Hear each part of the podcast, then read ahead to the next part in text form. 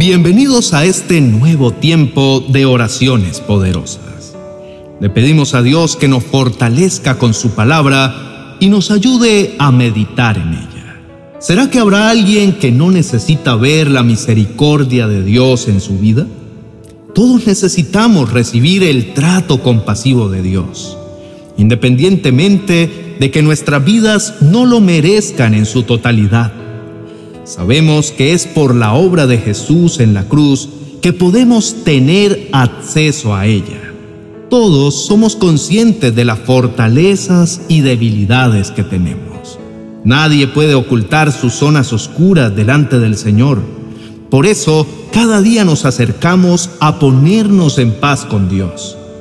Muchos de nosotros no hemos experimentado estar encerrados en una cárcel y queriendo salir sin poder hacerlo.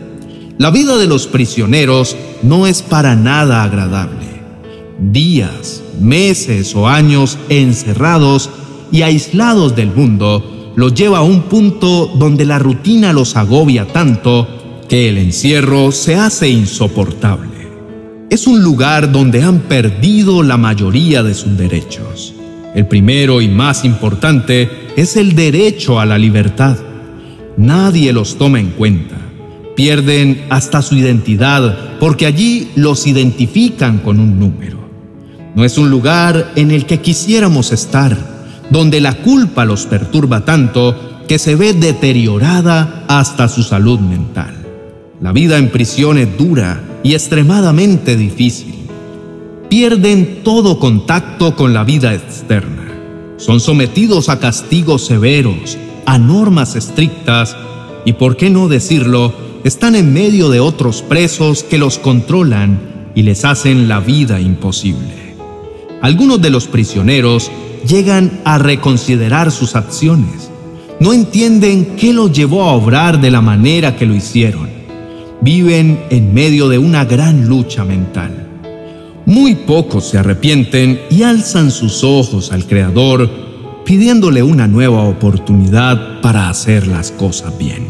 Ahora entendemos las palabras del apóstol Pablo cuando dijo, Miserable de mí, ¿quién me librará de este cuerpo de muerte? Para los creyentes también es una gran lucha, porque nosotros, al igual que el apóstol Pablo, no entendemos lo que hacemos, pues no hacemos lo que queremos, sino lo que aborrecemos. Siempre terminamos haciendo lo que no queremos hacer. En lo más profundo de nuestro corazón amamos la ley de Dios y queremos obedecerla, porque sabemos que de ahí se desprenden las bendiciones para todo creyente. Entonces luchamos dentro de nosotros como si estuviésemos en una cárcel y quisiéramos salir de ahí sin poder conseguirlo.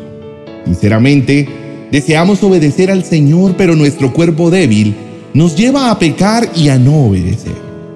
En este punto estamos también nosotros y es cuando entendemos a Pablo y sus palabras.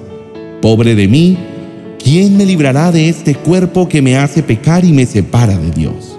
Él perfectamente sabía que el ocuparse de la carne es muerte, pero el ocuparse del espíritu es vida y paz. Si vivimos pensando en todo lo malo que nuestros cuerpos desean, quedaremos separados de Dios. Pero si pensamos solo en lo que desea el Espíritu Santo, entonces tendremos vida eterna y paz. La palabra de Dios es clara y nos ayuda a entender la importancia de controlar nuestros malos deseos. Los que no los controlan son enemigos de Dios, porque no quieren obedecer su ley. Si Cristo vive en nosotros, también su Espíritu vivirá en nuestros corazones y Dios nos declarará inocentes. Así que para nosotros esta es una gran noticia Saber que ninguna condenación hay para los que están en Cristo Jesús, para los que no andan conforme a la carne, sino conforme al Espíritu. Entender esto nos alegra sobremanera. Podemos darle gracias a Dios porque la obra de Jesucristo nos ha librado de la cárcel del pecado. No batallamos solos.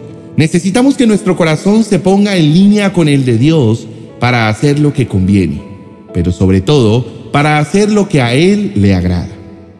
No podemos vivir a la ligera sin pensar seriamente en lo que debe ser nuestra verdadera relación con Dios. Cuando obramos de cualquier manera, sin tener en cuenta las enseñanzas de Dios, es como si estuviéramos menospreciando su bondad. Todo el que desee llegar a un encuentro con nuestro amado Dios tendrá la oportunidad de disfrutar de su bondad. Todo nace del deseo interno que la persona tenga. Dios no rechaza a nadie. Él es un Dios de manos abiertas y siempre está dispuesto a escuchar la oración de arrepentimiento que vengan sus hijos a hacerle. Tengamos la conciencia de que nuestra vida es pasajera y lo que realmente importa es nuestra vida en la eternidad y al lado de nuestro amado Abba Padre. Esto nos mantendrá inspirados cada día para no desistir del propósito de honrar a Dios con todo nuestro ser. Cristo Jesús pagó por nuestra libertad. Él con su sacrificio todo lo canceló. Entonces, ¿por qué insistimos en seguir viviendo en la cárcel a donde nos llevan nuestros malos deseos? Una cosa es pecar ocasionalmente por la naturaleza pecaminosa que nos conduce a hacer lo malo y otra muy diferente es pecar voluntariamente sin tener en cuenta la obra salvadora de Jesús. La palabra de Dios es clara y nos dice que si pecamos voluntariamente después de haber recibido el conocimiento de la verdad, ya no queda más sacrificio por los pecados. Mi querido hermano, hay una verdad tan clara como la luz del día y es que tenemos entrada a la presencia de Dios gracias a la sangre de Jesús. Su sacrificio abrió un nuevo camino y es un camino que da vida. Transitemos por ese camino que Dios ha provisto para nosotros.